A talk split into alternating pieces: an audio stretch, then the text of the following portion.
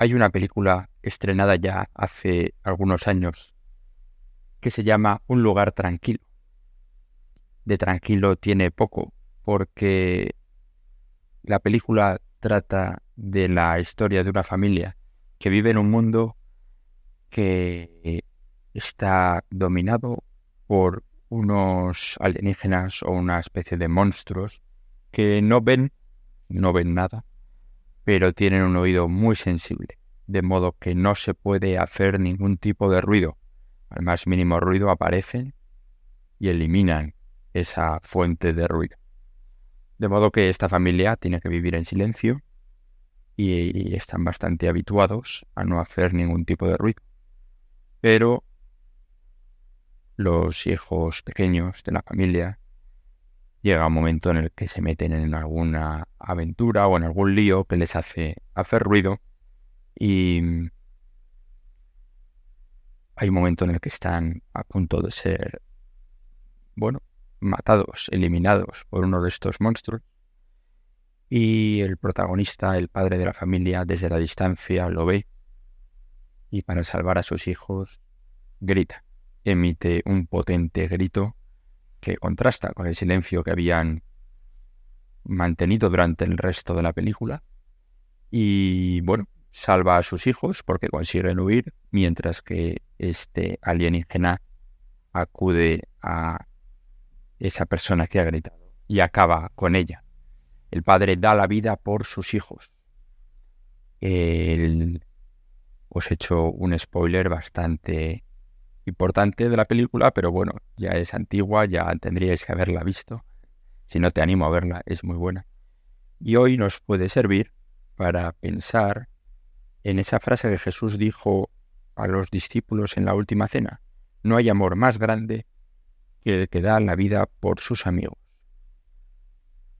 Lo estaba diciendo un día antes de morir en la cruz, por todos nosotros, por ti, por mí, muriendo en la cruz, estaba salvándonos de esa muerte del alma a la que nos lleva el pecado, a esa muerte de la vida espiritual, a esa muerte que supone el estar alejados de Dios, el no vivir en gracia de Dios.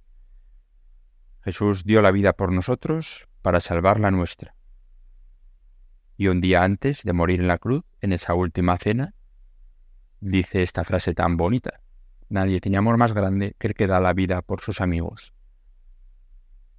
Además, en esa última cena, hace algo que recordarás, que es instituir la Eucaristía, la Santa Misa.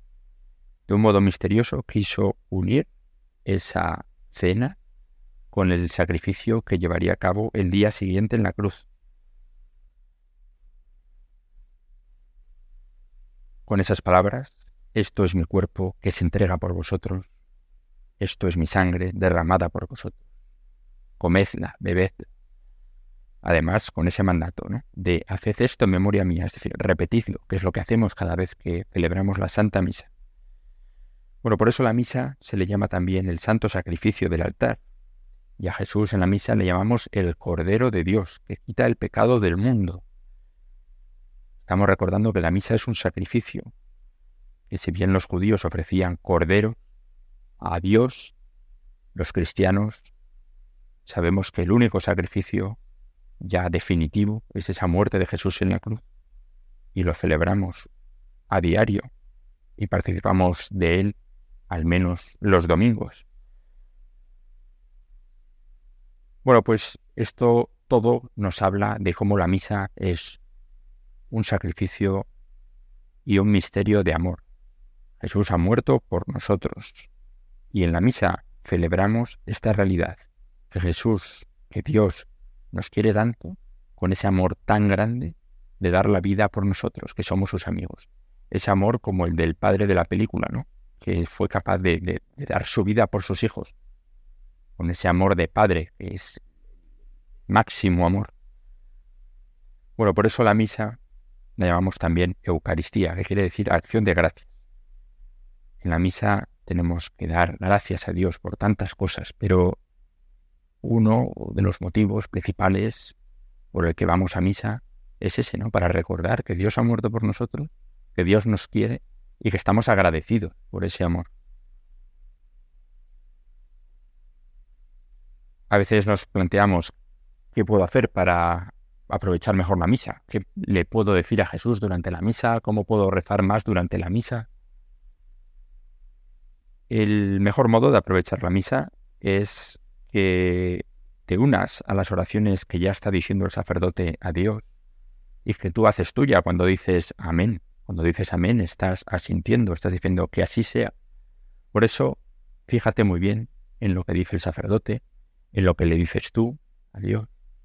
Y ese será el mejor modo de aprovechar, ir sacando cada vez mayor partido a esas oraciones que son muy bonitas. Y luego, por supuesto, hay algunos momentos de silencio en la consagración, en ese momento en el que se eleva el pan y se eleva el vino y se transforman en el cuerpo y la sangre de Jesús. Bueno, pues son momentos importantes, muy bonitos para decirle a Jesús cosas, ¿no? Que le quieres, que le amas. Puedes darle gracias en ese momento. Puedes darle la bienvenida al altar. Hay otro gran momento de silencio que es después de la comunión, que también podemos aprovechar para pedirle muchas cosas porque está Jesús dentro de nosotros y tenemos esa especial intimidad con Él.